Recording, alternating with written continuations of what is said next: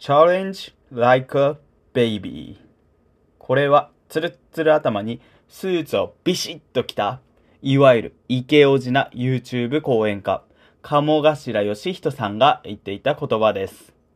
さあ始まりました。ヘレヘレラジオ翼を授かりたいのゼントです。僕ここ数年で何度か鴨頭義人さんとキングコングの西野昭弘さんの講演会や懇親会に参加したことがあるんですけども、お二人とその参加者に共通していることがありました。それは、とにかく明るいということです。安心してください。履いてますよ。いやいや、それは、今、don't worry, I'm wearing pants. あ、違いましたね。それはとにかく明るい安村さんでした。ちょっとややこしくなっちゃった気がするんですけども、話を戻して、本当に皆さん、とにかく明るいんですね。ということで、今回はそんな、とにかく明るい人たちが大切にしてる、しているであろうことを考えてみました。第87歩、いや、78歩。7日間で運気アップに挑戦。Day4。子供心でチャレンジする。早速行きましょう。さて、皆さんが普段どのような立場でご活躍されているのかはわかりませんが、組織のリーダーの立場にある人が何か暗い感じ、または怒りっぽい感じだった場合、どのように感じますか？では、定食やラーメン屋をイメージしてほしいんですけども、そこの店長がいつもイライラしてピリピリした空気感で営業していた場合、どうですか？もしくはどんよりとした雰囲気でやっているお店はどんな印象がありますか？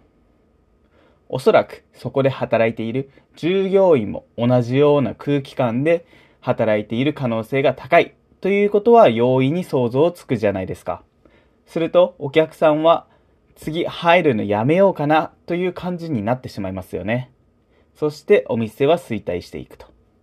では逆にそこの店長が笑顔で大きな声で出迎えてくれるような明るく楽しい面白いお店だったらどうでしょう？おそらくこの場合は従業員の方も同じような明るい空気感で働いている可能性が高いですよね。なのでお客さんも入ってみようかな、これ注文してみようかな、食べてみようかなって前向きな購買意欲をそそるんじゃないかなと思うんですけども、そうするとその店はどんどんどんどん繁盛していきますよね。僕がよく行く辛麺の専門店があるんですが、そこの店長さんがとにかくいつも明るくて、一番声を出して接客したり、料理を作ったりしているんですね。なので、そのお店の扉を開くと、真っ先にその声が飛んできます。最初は圧倒されちゃうかもしれませんが、すぐに気持ちが良くなるんです。なぜかこっちも笑顔になってしまう。そんな魅力がそこの店長さんにはあるんですよ。だからこそ、そこで働いている従業員の人たちも明るく、ハキハキ、キビキビしていて、活気があるように見えるんですね。いつも行列ができる大人気店なのは、それが間違いなく大きな理由になっていると思うんです。この人が醸し出す空気感、雰囲気を波動と言ったりもしますが、その波動が周りに影響を与えることは科学の域を超えて僕らは経験から理解していると思います。会社やバイト先のトップの波動が高い場所に身を置くことが開運につながってくると思うんです。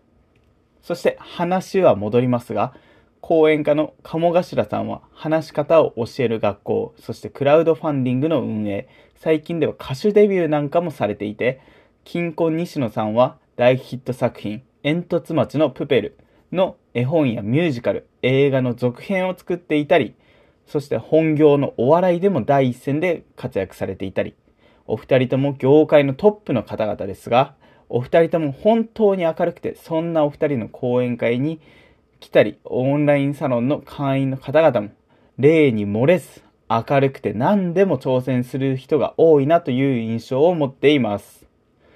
でも、皆さん口を揃えて言うのは、この環境に入るまでは本当に何も特徴のないただの主婦でしたとか、ただの会社員でした。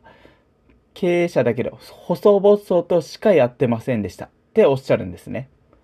今の空気感からは想像するのは難しいくらいそんな人たちが1000人規模の講演会を主催したり、クラウドファンディングで数千万円を集めたり、会社の知名度が一気に上がって、街中でも広告を見かけるようになったりしているんです。なんでそんなに変化が現れたんですかって聞いてみると、カモさんに出会えたからとか、西野さんに相談したから、同じ環境で成長しようとする仲間に会えて、会えたからって言うんですね。やっぱり高い波動の人の近くに人生を変えるくらいの運気があるということを僕はそこで確信することができました。いや、僕も入ってよかったなと思っています。興味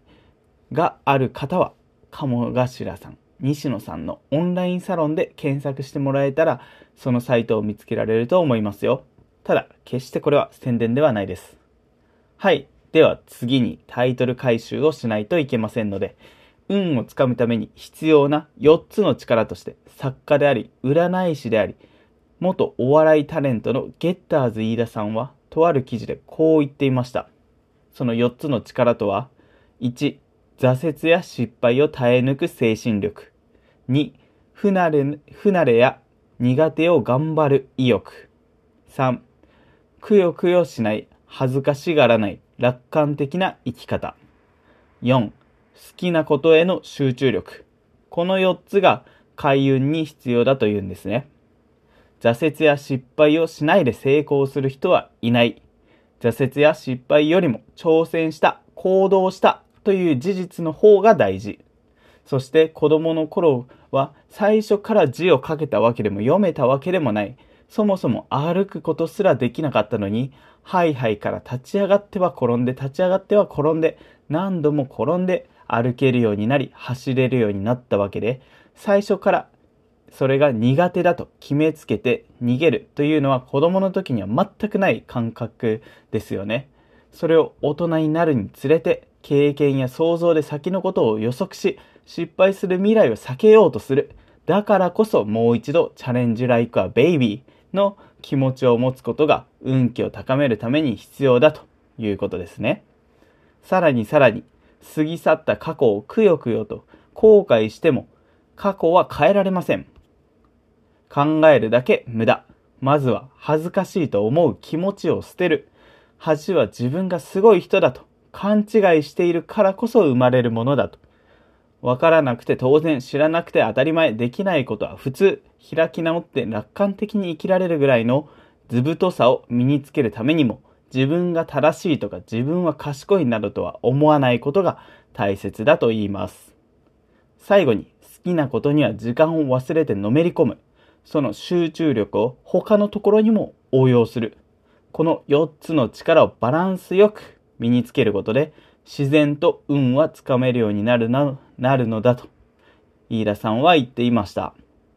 ということで、まとめに入っていくんですけども、チャレンジライクはベイビー。子供、赤ちゃんのように挑戦する。未来に恐れず、元気に明るくワクワクしながら興味を持てることに全力を注ぐ。そして行動していく一日を過ごしていきましょう。僕も夢を追いかけて挑戦することをここに宣言して今回は終わりにします。それでは、いきますよ。せーの。へれへれあざした。ではまた。